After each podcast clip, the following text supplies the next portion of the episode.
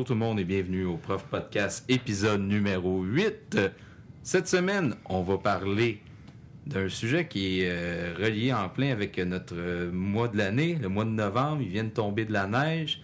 On est dans les rencontres de parents, les bulletins. C'est de ça qu'on va parler aujourd'hui. J'ai trois invités avec moi aujourd'hui. Deux que sont, un qui est toujours là, ou à peu près toujours là. Un que vous avez déjà entendu qui a fait fureur euh, avec son podcast sur le e-sport. Mais j'ai aussi un nouvel invité euh, cette semaine. Donc, euh, Laurent Constantin, bonjour. Bonjour. Salut Laurent. Maxime Boutin. Bonjour, bonjour. Et j'ai Alexandre Jeté-Léger. Bonjour. Les gars, savez-vous quoi? On a encore un commanditaire de la semaine. Oh! Devinez, c'est quoi? C'est qui? Café Maréwa! Eh oui, Café Maréwa. Café Maréwa à Saint-Hyacinthe, un café incroyable, torréfié à Saint-Hyacinthe qui vient de Colombie sur des fermes bio-équitables, un produit de haute qualité. Je vous suggère d'aller voir ça, soit sur leur page Facebook ou encore, euh, si euh, ça vous intéresse, aller directement à Saint-Hyacinthe, c'est sur la rue euh, des Cascades, au centre-ville de Saint-Hyacinthe, juste à côté du Bill Bucket. Allez voir ça, c'est excellent. Café Maréwa tient des enseignants en éveil. Eh oui! Cette semaine, on va parler de rencontres de parents de bulletins. Mais avant de commencer, euh, j'aimerais ça faire un petit tour de table, voir, euh, ben, pour ceux qui nous écoutent peut-être pour la première fois, vous présenter. Je vais commencer avec toi, Alexandre. Euh, Explique-nous, t'es qui, tu fais quoi, tu viens de où? Euh, donc, euh, moi, Alexandre euh, Jeté-Léger, euh, j'enseigne en univers social avec plusieurs, plusieurs planifications. Je suis enseignant d'éducation financière, de monde contemporain, d'économie de secondaire 4, euh, mais également d'univers social en secondaire 1, donc géographie et histoire. J'enseigne dans une petite école sur l'île de Montréal et ça fait c'est ma quatrième année à, cette école-là. Je commence à être un meuble dans l'école, ce qui est quand même assez agréable. D'ailleurs, il y a de la poussière qui traînait quand t'es arrivé ici. Euh, OK, mauvaise blague de jeu de meubles. OK, euh, Laurent? Oui? Oui. Ah, il faut encore que je me représente? Oui, ben, on Oui, sait oui, jamais, là. Je suis un enseignant en univers social. euh, voilà, donc euh, qui a fait plusieurs commissions scolaires. J'en suis à ma cinquième commission scolaire actuellement dans la région de Granby. Là, euh, là, c'est ma, c'est ma cinquième année d'enseignement, cinquième commission scolaire. Bref, j'ai enfin trouvé un endroit au Québec où il y a de l'emploi. Bravo! Merci. Maxime? Euh, Maxime Boutin, ben, moi je suis euh, enseignant aussi en univers social, mais j'enseigne seulement l'histoire de secondaire 4. Sinon, je suis enseignant d'espagnol et aussi enseignant d'éthique et culture religieuse. Euh, alors, euh, ce sont mes matières que j'enseigne. Et moi aussi, comme vous, je suis à ma cinquième année, mais j'ai seulement fait une commission scolaire. J'ai trouvé pied rapidement. OK. Donc, cette semaine, on parle de rencontre de parents de bulletins. Euh, D'emblée, est-ce que pour vous, cette période-là de l'année, le mois de novembre, la fin de la première étape, est-ce que vous trouvez que c'est une période où est-ce qu'il y a beaucoup de stress, ou est-ce que c'est euh, une charge de travail immense? Comment vous vivez ça, cette fin d'étape-là? Euh, ben moi personnellement, euh, c'est quand même une période stressante et je parlerai euh, pas seulement de moi, c'est également une période stressante pour les élèves, pour un peu tout le monde à l'intérieur d'une école, au niveau qu'il y, a- beaucoup de choses à faire, beaucoup de choses à remettre et c'est aussi un temps où ben, tout est à faire en même temps et c'est ça qui est difficile à gérer, c'est que tout est à faire. Les élèves doivent se faire quand même un, un horaire de temps, de savoir placer en priorité leurs différentes matières et c'est ce qui complexifie un peu la chose de la fin d'étape, à savoir ben, que c'est pas tout qui va avoir la même priorité euh, pour tout le monde. Et c'est un peu la même chose euh, pour euh, des enseignants que tout va finir par arriver en même temps, la correction va arriver en même temps, et ben, on se retrouve avec des, des, piles de correction, des, des dates qui arrivent qui sont quand même assez stressantes. Donc, c'est cette espèce là, de, de plein-là qui arrive tout en même temps qui fait que oui, c'est une période stressante durant l'année. Effectivement, mais je pense que c'est du cas par cas pour les matières aussi, probablement. Les matières qu'on voit moins souvent, là, comme Marc va pouvoir probablement en parler. Lorsqu'il y a moins d'évaluations dans une étape, qu'on les voit une fois par semaine, mais il est difficile d'avoir des évaluations euh, les trois premières semaines de l'année. hein. Fait que nécessairement, on va se retrouver avec une évaluation dans la dernière semaine d'octobre. Et selon le nombre d'élèves, ça peut nous faire des fins de semaine très occupées. là. Fait que je pense que c'est surtout ça, particulier euh, à la situation du mois de novembre de la remise des bulletins. D'ailleurs, tantôt, euh, je vais parler de tes fameux élèves qui sont pas là à un cours, mais que tu les vois une fois semaine. Il faut que tu rattrapes des évaluations. Euh, on va en parler peut-être tantôt, là, mais c'est, euh, je pense que c'est le gros bout stressant d'une fin d'étape. Mais sinon, oui, de mon côté, c'est aussi la, la gestion du temps parce que, bon, mais tu dois, euh, dans mon cas, je, je construis la plupart de mes évaluations. Donc, tu, tu construis ton examen, tu le donnes, euh, puis en, même temps, tu dis, waouh, super beau mon examen, super. Mais pendant que tu donnes ton examen, il faut déjà que tu prépares les cours qui vont suivre l'examen. Il faut que tu commences à corriger l'examen, il faut que tu prépares euh, tes bulletins, il faut que tu rentres plein de commentaires. En tout cas, donc oui, en effet, euh, c'est beaucoup la gestion du temps et euh, on travaille beaucoup plus d'heures durant les dernières, les dernières journées, dernières semaines d'une étape. D'autant plus, des fois, on n'a pas tout le temps une journée pédagogique ou une journée de congé euh, qui suit euh, la fin d'étape ou du moins qui précède le, le dépôt des bulletins. Donc, ça, ça peut compliquer encore plus euh, les choses. Voilà.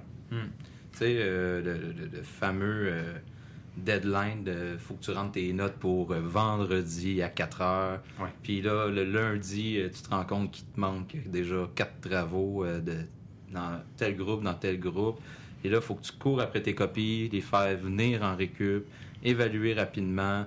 Là, finalement, l'élève peut pas parce qu'il y a déjà du retard dans d'autres cours. Mhm. Comment vous dealez avec ça, ces élèves-là, après, après qui on doit toujours courir? Euh, Moi, j'ai- en fait, euh, c'est une réalité que j'entends souvent hein, lorsqu'on arrive à la fin d'étape à l'école. Tout le monde parle justement des travaux en retard, de- des évaluations non faites. Mais moi, ça me touche pas tant que ça parce que je me dis toujours qu'un élève qui n'a pas le temps de finir avant la date limite, le pire qui peut arriver, c'est qu'il n'y ait pas assez de résultats satisfaisants pour imposer une note. Fait qu'à ce moment-là, moi, j'ai aucune difficulté à déterminer qu'il n'y aura pas de note à ce moment-là. Dans deux semaines, quand le GPI, l'endroit où on dépose les notes, va se réouvrir, je mettrai la note Voilà. qui, a, qui a dépassé la date limite. Puis s'il y a des parents qui appellent, ben, c'est facile d'expliquer ça. Fait que pour moi, non, ça ne me touche pas, mais je sais qu'il y a beaucoup d'enseignants qui aiment que toutes les notes soient rentrées pour avoir vraiment un, un chiffre, finalement, pour pouvoir présenter un peu le, le- un- au plan visuel qu'est-ce que l'élève a jusqu'à qu'il comme valeur ouais. d'obtenu. Mais moi, il ne faut pas voir ça. Surtout, toi, tu vas en parler. Probablement, là, lorsqu'on a des périodes, euh, deux périodes cycles, souvent, on une évaluation sur 300 élèves. Ça se peut qu'à la fin de l'étape, il t'en manque. là. Ouais, non, c'est ça. Puis je vais y revenir, là. Je pense que j'en fais trop, là. Mais, euh, ouais. Euh, ben, c'est intéressant que tu parlais euh, des parents qui appellent euh, une fois qu'ils voient la note ou le, le manque de notes arriver. Je pense que les parents, c'est quand même des gens qui vont être utiles dans, dans cette situation-là. Il n'y a, aucun parent que ça va lui plaire que son enfant n'ait pas remis un travail à la fin d'étape et que sa note soit incomplète. Euh, il y a certains élèves là, avec qui on peut arriver à, à parler avec eux, à arriver à savoir pourquoi il est en retard, mais il y en a d'autres qui vont constamment se défiler, qui vont dire oui, oui, euh, le travail il s'en vient, euh, il va arriver demain, et euh, ben le, le travail arrive jamais le lendemain. Puis là, si tu les vois là, euh, une fois par, euh, par cycle, ben la prochaine période, elle peut être longue. Donc la communication aux parents, elle est super importante, et tantôt on va parler là, de, des rencontres de parents, de bulletins et tout, mais la communication avec les parents aussi pendant l'étape, elle est très, très importante. Mhm. La À ce collaboration, là. Parce que ben c'est lui qui, qui a accès à l'élève Mhm. la- le- tous les jours. là. donc euh, il va pouvoir euh, nous aider à ce niveau-là.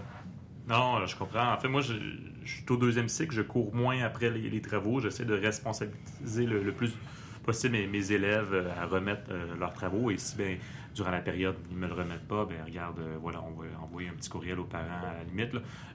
Je sais qu'il y a des, des enseignants qui sont très impliqués d'aller cogner aux portes des autres cours, même s'ils ne les voient pas en disant il faut absolument que tu me donnes ça, il faut absolument. Non, non. c'est à l'élève de venir te voir. Donc, j'essaie de responsabiliser mes les élèves. Moi, ce que j'ai connu le plus, grand problème dans cette première étape-là qui vient de se finir, j'avais un cycle d'examen euh, qui se finissait juste avant la fin de l'étape et beaucoup d'absents lors des évaluations. Donc là, c'est bon, mais je vais te planifier une reprise d'examen.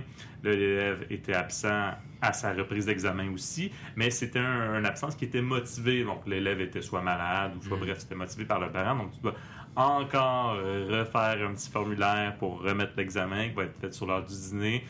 Et euh, oui, j'ai couru pendant un bon deux semaines après des, élèves justement qui, qui s'absentaient. Donc euh, c'est sûr qu'il y a des notes qui sont incomplètes.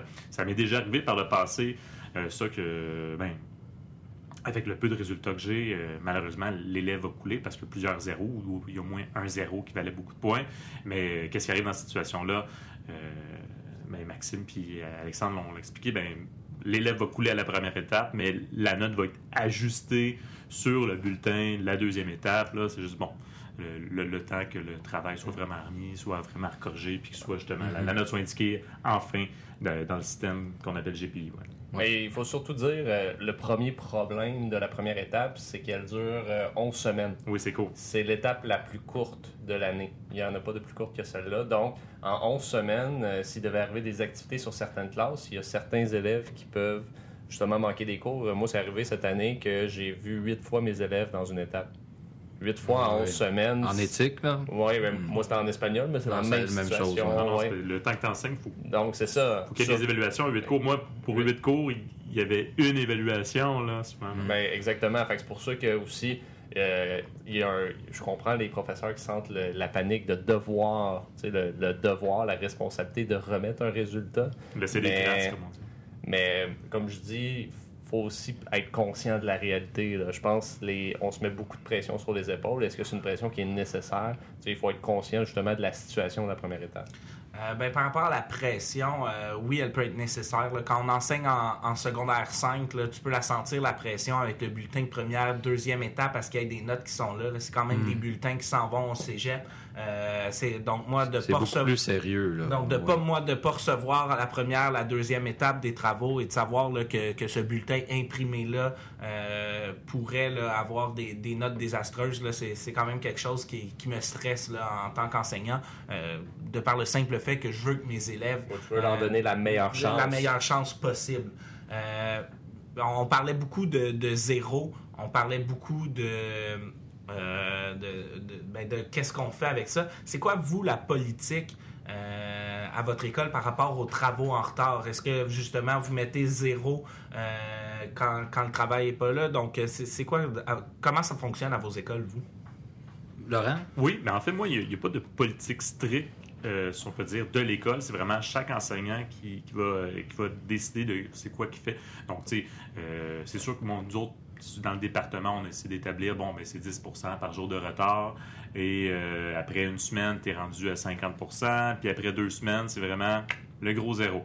Puis après, c'est à chaque enseignant de décider. Mais j'ai eu euh, un directeur qui est venu me parler de ça dernièrement, parce que je suis un jeune enseignant et je me fais encore évaluer sur mon enseignement. Oui, ça existe, l'évaluation des enseignants, ne vous inquiétez pas. Euh, L'évaluation est partout, ma foi. et il me dit, le problème, si on, euh, un élève remet son travail en retard, puis qu'on lui met à un moment donné ben, 50% de retard, c'est sûr qu'il va couler rendu là. Et euh, ben, c'est sûr que souvent, son travail en retard ne vaut pas 100 de base, donc euh, finalement, il se ramasse peut-être avec un 15 là. Et il me dit, le problème avec ça, c'est qu'on évalue le comportement. On évalue le fait que l'élève n'est pas capable de remettre à temps son travail. On n'est pas encore, on n'évalue pas le fait qu'il est capable de faire des bons travaux ou des mauvais travaux.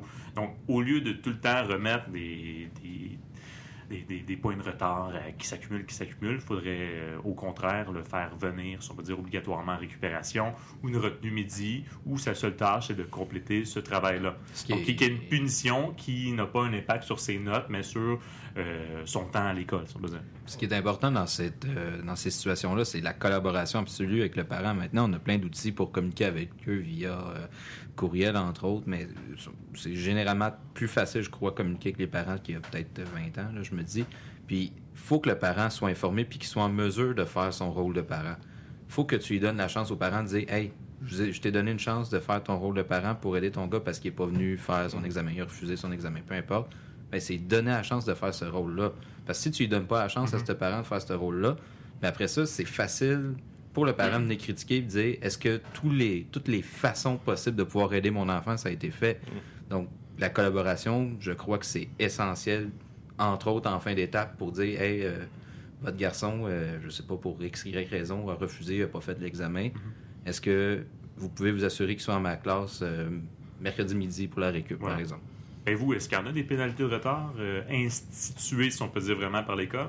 Euh, ben, moi, c'est une des raisons pourquoi j'en parlais. Là. Moi, à mon école, comment on fonctionne, c'est que tu perds 10% par euh, jour de retard, oui, mais jusqu'à concurrence de 30% Euh, Donc, après 30% tu peux pas perdre de, de points supplémentaires. Justement, là, co- comme tu le mentionnais, là, faire que ben, l'élève qui n'a pas remis son travail n'est pas assuré de couler en fonction de quand aussi le, prof va le gérer. Parce que parfois, ben, ça peut être difficile en tant qu'enseignant. Euh, avec, euh, je mentionnais tantôt un peu à la blague le nombre de planifications que j'ai, mais avec euh, 10 groupes, 4 planifications, parfois ça peut être difficile aussi de, voir vraiment les, travaux qui sont remis en retard, quand est-ce qu'ils sont, qui sont remis en retard?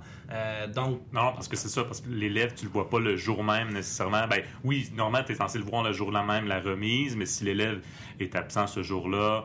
Euh, c'est ça. Euh, ou, sinon, il y en a qui sont passés maîtres également de faire assemblant de remettre un travail, puis c'est quand tu arrives pour le corriger que tu réalises, ben bon.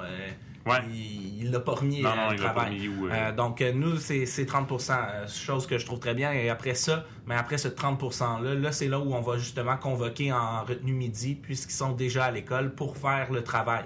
Ils ben, vont quand même. ça mieux, si on peut dire, que juste dire, ben, regarde, on va te donner zéro parce que tu l'as pas remis, puis on t'a pas donné.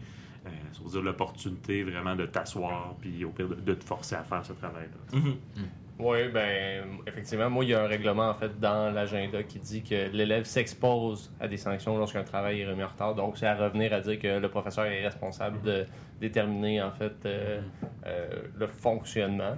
Mais en fait, euh, si l'objectif c'est de responsabilité de responsabiliser pardon l'élève, c'est sûr qu'il faut lui permettre peut-être d'avoir un temps pour produire le travail. Puis je pense que c'est une excellente idée ce que je viens d'entendre autour de la table, que justement l'obliger à se présenter. Mais le problème qu'on retrouve toujours à travers ça, c'est pour les élèves qui ne se présentent jamais. Hein. Je crois que c'est là qu'on va hmm. avoir un, problème vis-à-vis de ça. il faut qu'il y ait une, une, limite tout de même. Il faut qu'il y ait une 20 de récalcitrants qui vont. Tu vas courir après eux, puis tu as un 5% que tu obtiendras jamais vraiment ce que tu veux. Mm-hmm. Puis ces jeunes-là, ben souvent, c'est au premier cycle tu vas les voir. C'est très rare qu'ils vont poursuivre jusqu'au deuxième cycle. Donc, premier cycle, c'est vraiment les, les, driller à remettre leurs choses. mais c'est là que c'est important d'avoir une collaboration avec le parent et mhm. avec la direction aussi, parce que si tu convoques un élève dans ta classe ou euh, peu importe un local de retenue midi, il se présente pas, puis aucune autre conséquence, mais ben, arrête de le convoquer, ça, ça sert absolument à rien finalement. Hmm. Euh, on vient de parler beaucoup de c'est quoi les, évaluations, c'est quoi les, le rush de fin d'étape une fois que ces notes-là sont rentrées, les commentaires sont rentrés, euh, vient les bulletins. On peut parler les rencontres. Des, euh, fameux commentaires? Oui, les commentaires, oui, c'est une bonne idée. Moi, je me rappelle les premières communications euh, aux parents. Euh, tu as peut-être vu tes élèves quatre fois, cinq fois, puis là, tu as des premières communications aux parents. Mhm. Et tu peux pas laisser un. En tout cas, je sais pas pour vos écoles, moi, je peux pas laisser un commentaire vraiment que j'écris moi-même. C'est vraiment un, code. Ouais, 01, 02, Et chaque code représente quelque chose.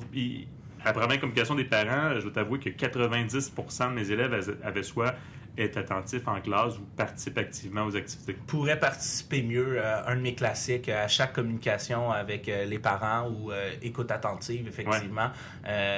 moi, j'ai l'impression aussi que, puis ça, c'est le, ministère qui nous demande de faire une mm-hmm. première communication aux parents là, aux environs du mois d'octobre. Moi, j'ai l'impression qu'on vient d'en faire une et qu'on est en train d'en refaire une directement avec la première étape. J'ai l'impression mm-hmm. que ces, ces deux éléments-là sont, sont tellement proches, près l'un de l'autre. Il y a des fois où je suis comme c'est ce que j'ai écrit il y a deux semaines. Euh, je vais remettre le même commentaire. Euh. Je pense qu'au primaire, quand il y a vraiment euh, le fait qu'on voit les, jeunes toute la journée au jour le jour, ou je sais pas, dans certaines matières comme en, français, c'est beaucoup plus. Les classes d'adaptation scolaire, tout simplement. c'est beaucoup plus pertinent, mais sinon, les, les, messages, même sur le bulletin, moi, je, trouve tellement que l'interprétation possible, tu travailles bien sans succès, ça veut juste dire ben, il va travailler comme il peut, il réussira jamais, ou euh, est capable de plus de rendement. Ça, veut-tu dire l'élève est, pourri, puis euh, il va continuer à être pourri, ou il pourrait faire mieux, ou je, vois du potentiel dans ces élèves-là, donc c'est pour ça que je dis que, euh, voilà. Il y a tellement de commentaires aussi qui sont... c'est selon l'interprétation. Il y a le classique manque d'études ça, c'est pas, c'est quelque chose qu'on peut essayer de deviner à travers des évaluations, mais je trouve ça extrêmement difficile aussi de dire à un élève dans un, avec un numéro comme ça qu'il n'a pas étudié, alors que peut-être qu'on n'a peut-être pas fait l'investigation à savoir s'il a étudié ou quoi que ce soit. Moi, c'est le genre de commentaires aussi que j'essaie d'éviter le plus possible pour en avant d'en avoir discuté avec les élèves. Ces commentaires-là sont tellement coulés dans le béton avec des numéros. on pourrait dire, euh, on voudrait demander, dans le fond, aux parents avec ce commentaire-là, est-ce qu'il étudie bien votre jeune ou quoi que ce soit, sauf que le commentaire, c'est écrit avec le code de numéro, manque d'études à la maison. Euh, c'est- de l'accuser parfois, là, difficilement. À c'est ça, oui. Ouais, non, ouais, de mon côté, moi, en fait, première communication, c'est du ABCD. là. donc, on donne une lettre pour euh, dire, euh, fonctionne très bien, bien, peut s'améliorer, envoi d'échec, par exemple. C'est un Moi, peu ça pas que des ça veut nuages puis des soleils, au moins. Non, on n'est pas là encore. euh, au secondaire, on est plus dans le lettrage. Et euh, pour ce qui est des communications, par exemple, nous, on a deux choix. On a soit des numéros, là, donc des messages préétablis. Oh, Et par exemple, on peut aussi laisser un, un message personnalisé. là. Fait que souvent, pour les élèves en échec. 130 caractères. Oui, exactement. Tu as 140 caractères. Ouais. ça. Fait que, euh, puis ça, souvent, ça peut valoir la peine parce qu'un élève en échec va toujours se faire demander par ses parents comment ça. Donc, euh, souvent, ça permet d'avoir peut-être euh, un regard euh, un peu plus approfondi avant les rencontres de parents. Justement, les rencontres de parents à ce niveau-là, est-ce que c'est.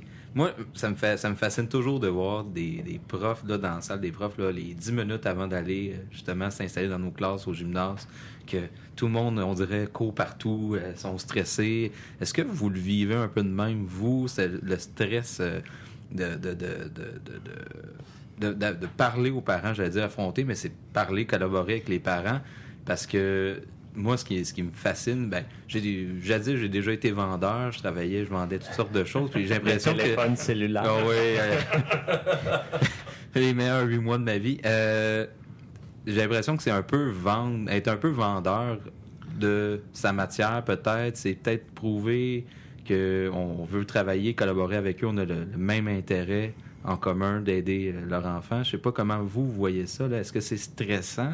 Euh, ben moi, le, le truc le plus stressant par rapport à ma réunion de parents, c'est qu'il y a une politique à mon école où euh, dès qu'on reçoit des parents, on doit porter la cravate.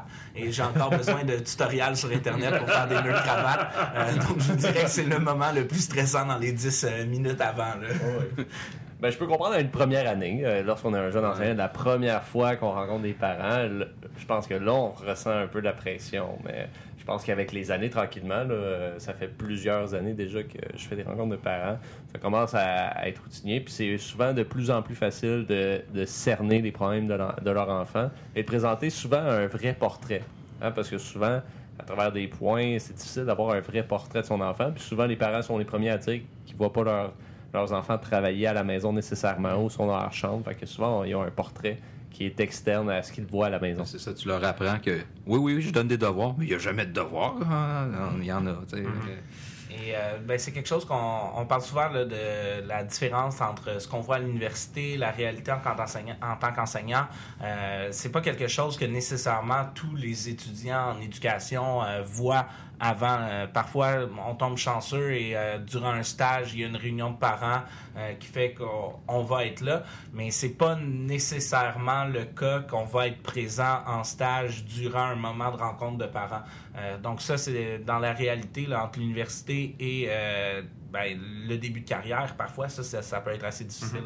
Ben, justement, d'ailleurs, moi, cette semaine, en fait, ce jeudi, je vais connaître ma, ma vraie première rencontre de parents en tant qu'enseignant. Bon, j'en ai connu une autre l'an dernier, mais j'enseignais euh, l'éthique et culture religieuse et souvent, je voyais les, les parents de mes élèves passer devant moi sans s'arrêter. Ou s'ils s'arrêtaient, c'est parce qu'ils attendaient pour un autre enseignant. Fait que, ah, ben, ton, ton prof d'éthique, il, il est- parti. il est là, puis ben, il est disponible, là. On peut s'arrêter de toute façon, si tu veux. Puis ben, euh, on les voit pas souvent, nos élèves en éthique, souvent, donc on a moins de choses à, à dire aux parents. Et euh, ben, c'est aussi que la plupart des parents euh, qui étaient venus me voir, c'est des parents d'élèves qui réussissaient bien dans mon cours, donc tu as beaucoup moins de choses à dire. Quelqu'un qui, a de la difficulté ou quelqu'un qui, est simplement un échec. Et là, euh, contrairement à ça, cette année, là, j'en- j'enseigne l'histoire sur la 4, qui est une matière obligatoire Sanction ministérielle. oui, oui, oui, oui, pour avoir le diplôme d'études secondaires. Donc, je m'attends à avoir un peu plus de parents euh, parce que oui, tu sais, il y a des élèves qui réussissent très bien, mais voilà, j'ai un, parfait écart type dans, dans ma classe, du monde qui réussit très bien, du monde qui coule euh, d'aplomb également. Voilà. Ouais. Ben, moi, c'est plus une question pour vous, messieurs. Euh, en pourcentage, combien de parents se présentent vis-à-vis votre nombre d'élèves? Sur tes 300 élèves, ouais, combien de parents se Si présentent? J'ai 10 c'est bon, je sais pas. Donc, à peu 7 près. 8% peut-être, je sais pas. Peut-être moins que ça. Toi, Alexandre, je pense que c'est un peu différent. Euh, moi, c'est assez différent comment euh, ça fonctionne à mon école. Euh, si je fais des blagues à propos de la rencontre de parents, c'est que c'est vraiment pas un, un moment stressant. Euh, ben, pour moi, euh, du moins, la première l'était. Euh, comment on fonctionne, c'est que dans le fond, à mon école, on a un programme de tutorat. En début d'année, on se fait euh, associer à 20 élèves qui ont le choix euh, parmi tous leurs enseignants pour décider ben, qui seront leurs tuteurs. Donc, ils envoient à la direction une liste de quatre enseignants qui aimeraient avoir comme tuteur. Et là, on se fait placer selon les, les choix de nos élèves. Et ces élèves-là, on les rencontre à une, une fois par cycle ou une fois aux deux cycles, euh, selon le, le cycle du secondaire où il est. On a un moment là, privilégié avec eux où on discute justement ben, constamment de leur suivi scolaire, leur suivi à la maison, euh, leur suivi comportemental, comment ils vont et tout. Donc, euh, au départ, on a cette formule-là qui fait qu'on a certains élèves de qui on est vraiment plus proche et qu'on connaît un peu plus leur situation particulière. Mais mettons que tu as des élèves en difficulté, quoi que ce soit, est-ce que tu sens comme en- enseignant, euh, tuteur, peu importe, est-ce que tu sens que tu as des comptes à rendre? Puis la, question se poserait aussi pour les autres. Là. Ben après ça, c'est euh, oui, il y a des comptes à rendre avec euh, des élèves qui sont qui, qui sont plus en difficulté. C'est sûr qu'il y en a que le tutorat, euh, leurs rencontres sont, sont assez difficiles de, de rencontrer à ces moments-là. Ils oublient, c'est le matin, trouvent ça difficile. Mais après ça, c'est aussi d'être créatif en tant que tuteur, de savoir comment les rencontrer, comment s'assurer qu'ils font, euh, font du progrès là, tout au long de l'année. Comme j'ai dit, c'est des élèves avec qui on a une relation un peu plus particulière. J'en ai seulement 20. J'ai quand même là, environ 200 élèves, mais j'ai ces 20-là que eux, ben, euh, quand je les vois, ben, euh, c'est c'est un peu plus euh, spécial. Donc, euh, oui, on a des comptes à rendre. Oui, c'est sûr que de voir, si, admettons, je voyais que mes 20, euh, ça l'allait tout croche, que j'avais un tutorat euh, plus difficile à ce niveau-là, euh, c'est quelque chose qui pourrait euh, m'atteindre. Mais euh, habituellement, ben, c'est plus une relation d'aide et les élèves le voient comme ça. Euh, pour revenir à, à la réunion de parents, c'est que moi, dans le fond, euh, les parents que je vais rencontrer à ma réunion de parents qui est jeudi et vendredi prochain, ce n'est pas les parents de tous mes élèves, mais ce sont les parents de mes 20 élèves de tutorat que je vais avoir à rencontrer seulement. Et tous mes collègues ont seulement ces 20 parents-là euh, à rencontrer. Donc les autres les autres parents pourraient pas venir te voir. Ils peuvent prendre un rendez-vous spécial s'ils sentent que c'est vraiment nécessaire, là, mais euh, admettons, là, c'est, ça va être ma quatrième rencontre de parents. j'ai déjà euh, un peu mon horaire parce que ça fonctionne par rendez-vous. Ils débarquent pas quand ils veulent euh, non plus, ce qui enlève aussi au stress. On sait qui, qui va venir euh, nous rejoindre. On sait euh, c'est quoi qui nous attend. Euh, donc, euh, oui, il y en a qui pourraient le faire, mais c'est arrivé, je crois, deux fois dans les trois dernières années là, que- qu'il y a des parents qui sont comme moi, je veux vraiment prendre un rendez-vous parce que ça va pas. Euh, donc, ça demande plus de préparation, par contre, avant. Cette semaine, là, moi, c'est une grosse semaine qui s'annonce euh, pour moi, étant donné que c'est la rencontre de parents. Lundi, euh, mardi, je, reste après l'école pour, avec tous mes collègues, on reste tout le corps enseignant pour pouvoir discuter de tous les cas d'élèves. Donc, moi, je vais rencontrer tous mes collègues avec qui j'ai des, euh, des élèves en commun pour que eux me posent euh, des, des questions à propos de leurs vins et que moi je pose des questions à propos de mes vins. Donc oui, c'est plus de travail euh, en amont, mais par contre, quand la rencontre de parents arrive, moi j'ai un portrait dans toutes les matières de ben, ce que l'élève donne. Donc moi, c'est moi qui est un peu euh, l'intermédiaire entre tout le corps enseignant et les parents. Donc euh, ça permet de discuter, puis en même temps, comme j'ai dit, puisqu'on a une relation particulière avec l'élève, ben, ça permet aussi de voir les différences. Donc, euh, j'ai parfois des élèves qui fonctionnent pas dans un cours en particulier. Mais là, c'est, de questionner aussi puis de savoir pourquoi dans ce cours-là, ça fonctionne pas et tout, parce qu'on a la preuve que ça fonctionne dans tous les autres. Ça assure qu'il n'y a aucun élève qui tombe en, deux chaises, on peut dire, puis qui n'est pas pris en charge. Donc, euh, si tu t'occupes vraiment bien de tes vins et que les autres font la même chose, tu sais, souvent, on a l'impression, euh, bon, ben moi, dans, dans ma classe euh, d'histoire, ben, genre, j'ai peut-être 120 élèves, ben, il y en a de ces 120-là qui, qui passent inaperçus, puis euh, peut-être qui passent inaperçus dans d'autres classes aussi. Donc, euh, OK, mais il y a une bonne, bonne prise en charge. Moi, j'aime ça quand même Ben, comme. Ben c'est ça. C'est sûr qu'il y a certains élèves qui vont, vont quand même rester plus discrets. J'ai déjà eu des élèves que j'avais des rencontres avec eux d'une quinzaine de minutes. C'est difficile de les faire parler pendant 15 minutes, de savoir qu'est-ce qui se passe avec eux. C'est tout simplement pas dans leur personnalité d'avoir envie de partager. Mais quand même, ça fait que cet élève-là, je suis au courant qui est comme ça. Donc, euh, oui, ça permet justement un suivi particulier. C'est vraiment un programme que, que j'adore à mon école, euh, que je pense que beaucoup d'écoles euh, devraient euh, s'inspirer parce que justement, mais comme, comme tu as dit, ça permet un suivi particulier. Puis après ça, il faut être créatif aussi. J'ai déjà eu des élèves où euh, je faisais des rencontres à leur casier après l'école pour s'assurer que ben, ils mettaient tout dans leur sac. C'était des, euh, élèves de premier cycle avec un problème d'organisation important. Je l'avais ciblé. Il y a des problèmes qui sont réglés là, pour, pour cette raison-là. Donc je pense que c'est c'est un rôle qui est super le fun et ça rend la réunion de parents beaucoup moins stressante également là, de par la formule. La formule. Oui, et sur tes 20 tu- euh, élèves tuteurs, est-ce que tu as 20 parents normalement qui se présentent? C'est c'est vrai que c'était la question de départ. Euh, donc, euh, je dirais, ça fait deux ans que je suis au deuxième cycle. C'est sûr qu'au deuxième cycle, j'en ai un peu moins. Il y a beaucoup de parents qui ont un peu lâché prise par rapport à leurs élèves de deuxième cycle. Mais euh, si je regarde, là, ben, quand j'ai regardé mon horaire, déjà, j'avais déjà 10 rendez-vous de cédulés sur mes 20 élèves vendredi dernier, alors que c'est jeudi et vendredi de la semaine euh, prochaine que des élèves de 4 et 5. Donc, euh, je peux dire là, que ceux que je verrai pas, là, si je me fie aux dernières années, il y en a peut-être deux, trois que je verrai pas. Des fois, c'est des conflits d'horaires que je vais finir par rencontrer plus tard. Ou, mais il va peut-être en avoir deux euh, que- qui sont juste pas intéressés. Donc, c'est quand même 80% des parents tuteurs que tu vas voir au minimum. Effectivement. Ouais. C'est comme ça pour euh, la plupart de mes collègues. Et le fait aussi que c'est par rendez-vous qu'ils décident l'heure à laquelle ils vont rencontrer l'enseignant plutôt que de faire une file et d'arriver à l'école en se disant, bon, ben, prof de français, ah, il y a peut-être une demi-heure d'attente, est-ce que je l'attends ou non? Euh, je pense que ça fait aussi que ça donne beaucoup plus le goût d'y aller. Est-ce que euh, dans les rencontres de parents, en fait, comment on fait ça, dans les rencontres de parents, euh, de discuter de comportement avec l'enfant, disons un enfant turbulent euh, dans, notre classe qui se désorganise, qui est tout le temps sorti. Comment on aborde ça avec le parent ou les parents qui viennent nous voir, sachant que ça peut être peut-être un sujet tendu? Comment on fait ça? C'est assez délicat parce que moi, l'an passé, justement, je devais parler des problèmes de comportement d'un élève. Et je ne sais pas si c'est de tradition dans toutes les écoles, mais l'école où je suis, les élèves viennent souvent avec leurs parents pendant la rencontre. Et euh, je devais discuter des, du fait que la personne, je l'avais expulsée à quelques reprises, euh, prendre un comportement, parle quand c'est au mauvais moment, euh, arrive en retard continuellement. Et la mère trouvait ça drôle. Donc, Ah ouais, t'as fait ça en classe, ah ouais, t'as fait ça en classe, partait à rire.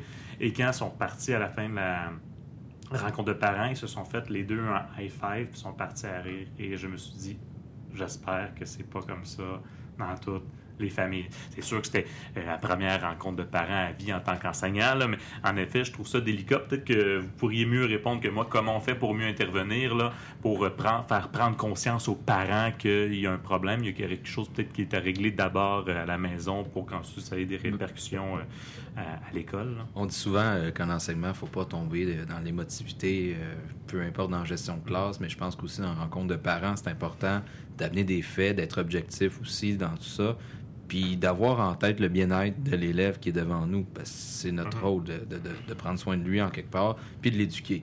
Donc, souvent qu'on amène des faits, tu sais, moi je suis du genre à prendre des statistiques aussi. euh, bon, il m'a pas remis cinq devoirs sur 5 durant l'étape. Euh, il a été sorti deux fois. Il y a. Peu importe, tu sais, on- je me fais un. Y aller de manière factuelle, c'est Oui, oui, ça, c'est c'est- c'est démontré. Regardez, à telle date, il m'a pas remis tel travail. À telle date, il a été sorti pour telle raison. Écoutez, euh, je vous ai écrit des courriels telle, telle date. T'amènes des faits comme ça, puis à un moment donné, c'est dire, bon, mais maintenant, où est-ce qu'on est rendu, madame? Est-ce que, ou monsieur, peu importe, là, euh, est-ce que la collaboration, euh, est-ce que est-ce qu'on peut ouvrir, pourrait ouvrir des ponts entre la maison puis l'école, puis être capable de travailler pour le bien-être de votre enfant, parce qu'en ce moment, il est en train de foncer dans le mur? Quand on, on- y va de manière, je vais dire, bienveillante envers l'élève, puis objective, je crois que c'est la clé du succès quand il est question de comportement, puis parler de ça, quand ça peut être tendu. Mm. Oui, effectivement, mais euh, on va se rendre compte particulièrement, souvent, c'est euh, des comportements qui sont inacceptables à l'école, c'est qu'ils n'ont jamais été appris.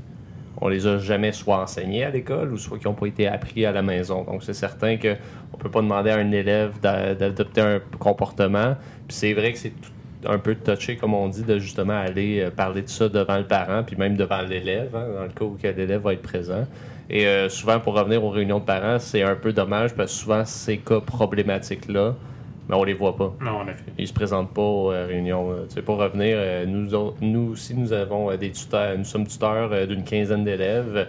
Et sur mes 15 tuteurs, si j'ai 33% c'est bon. là. Si j'en ai 5, c'est une année où des professeurs, euh, les, les élèves sont, les parents des élèves, pardon, sont venus me voir.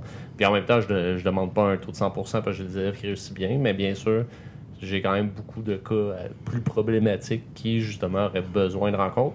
Mais aussi, c'est souvent que le cas n'est pas juste dans votre classe. C'est pas un problème seulement de votre classe. Puis souvent, l'élève est déjà suivi par les psychoéducatrices, par les techniciennes.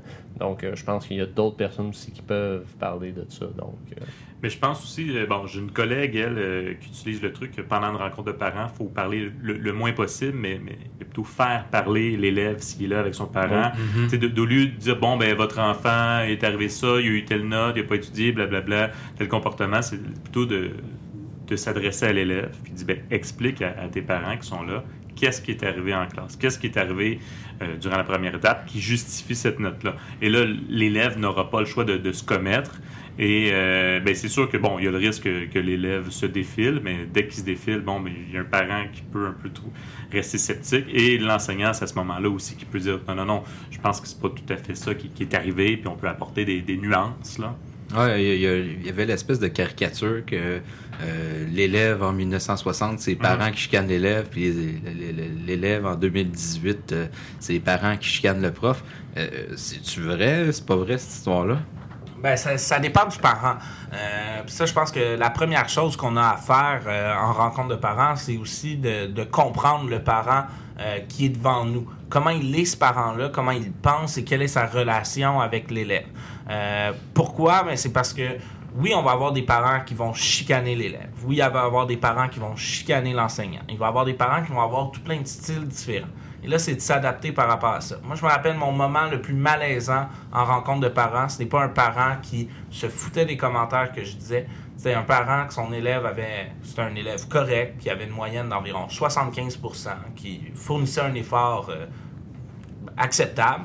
Mais le parent était vraiment fâché contre son élève et le traitait comme du poisson pourri euh, de son enfant, Ok, comme du poisson pourri devant moi en disant T'es capable de mieux, on s'attend à des 90 puis tout. Et là, c'est- à moi aussi de, de désarmer un, un peu euh, la situation. Donc, euh, ça, c'est un cas qui, qui est difficile. Donc, non, on peut pas dire cette caricature-là, elle s'est promenée beaucoup sur les réseaux sociaux et tout. On a cette impression-là, mais chaque parent est différent, chaque enfant est différent et ça, faut, faut faut l'analyser. On peut pas avoir juste une technique de rencontre de parents en disant ça, ça va fonctionner pour tout le monde. Ça, c'est euh, je, le, f- je fais parler l'élève, euh, je parle très peu, euh, j'essaie de, de, de maintenir ça juste sur les points positifs et tout. faut vraiment analyser la situation qu'on a devant soi et qu'on s'adapte. En éducation, on le dit tout le temps, il faut s'adapter à ce qu'on a devant nous et c'est pareil pour les réunions de parents. C'est pas parce que c'est des adultes qui sont devant nous et non des enfants que là, soudainement, il y a un, un blueprint parfait qui dit comment traiter avec ces parents-là. Non, ce parent-là, il est unique, puis il faut savoir comment lui parler. Et ça, c'est le bout du fil, c'est justement ça, c'est d'arriver en quelques minutes à savoir comment on va intervenir avec ce parent-là. Hey les gars, c'est l'heure de la question rock and roll.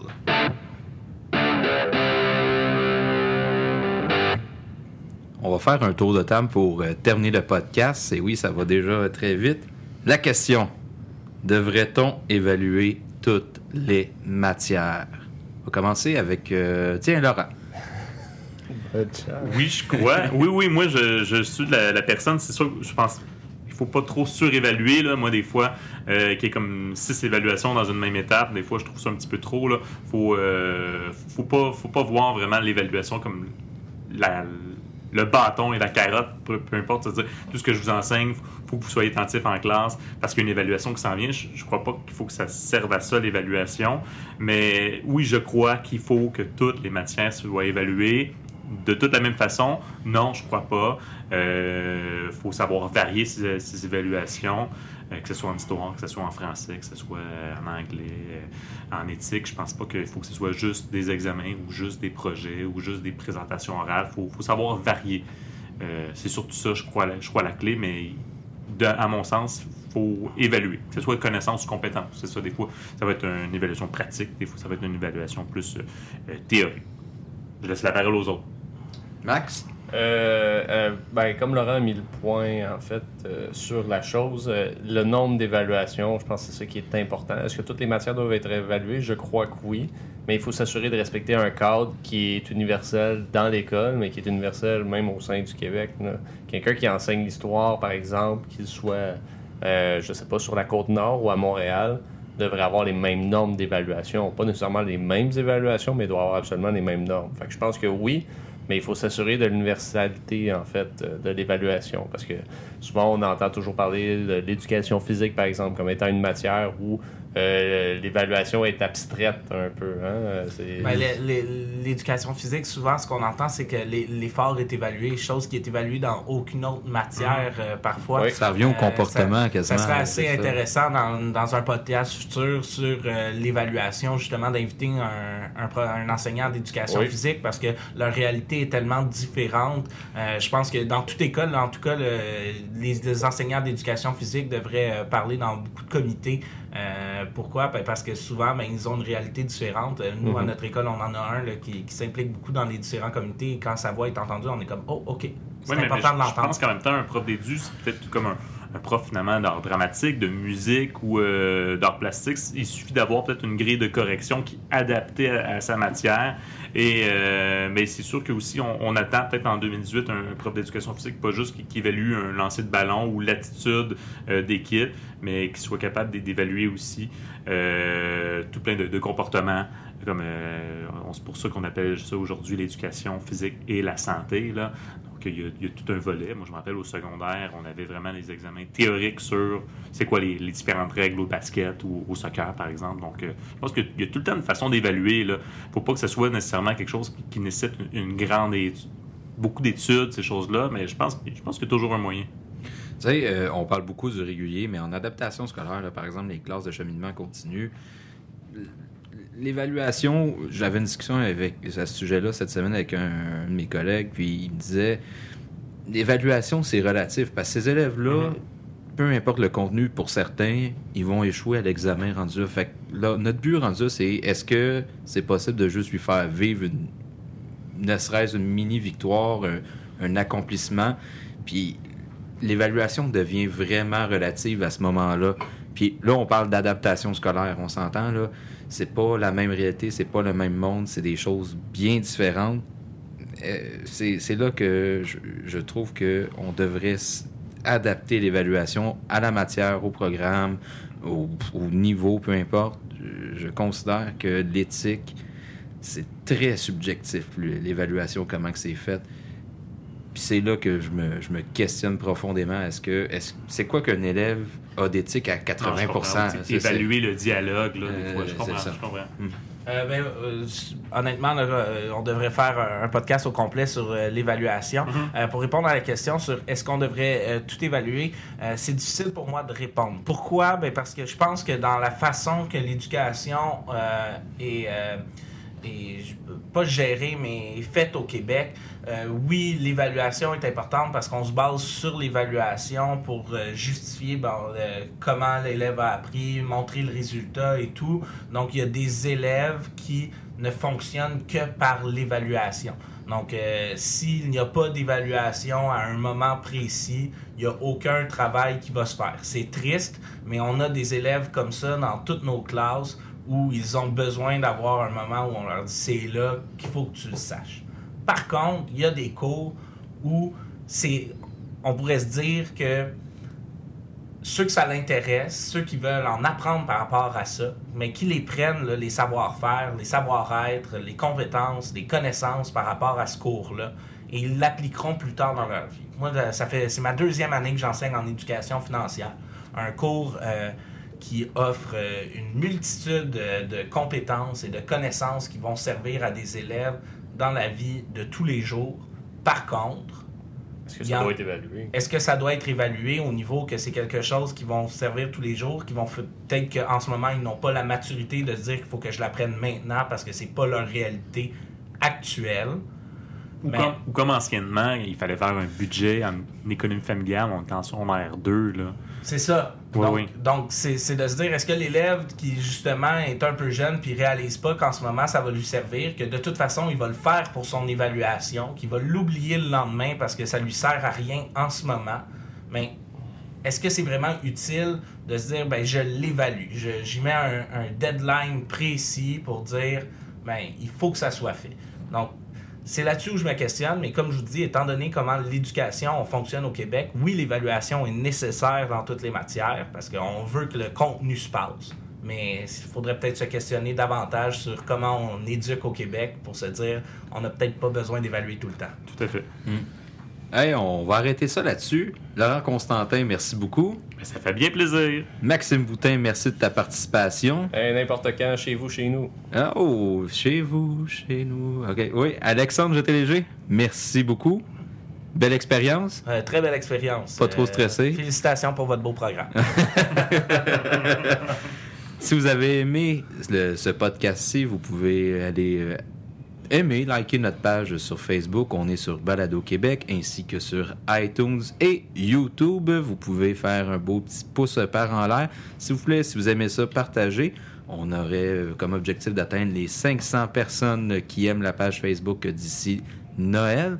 Et euh, je, vous ai- je vous lance une invitation pour les euh, prochains podcasts. On va essayer d'intégrer une nouvelle euh, chronique, je sais pas comment expliquer, la question du public d'ici les prochains podcasts. Oh, j'aime ça. Donc, euh, tout comme la question rock and roll. Donc, comme tout comme la question rock and roll, ça serait la question du public et euh, nous tenterons de répondre à cette question. C'est bon, ça. Merci de votre bonne écoute. Passez une excellente semaine. Bye. Bye bye. Au revoir.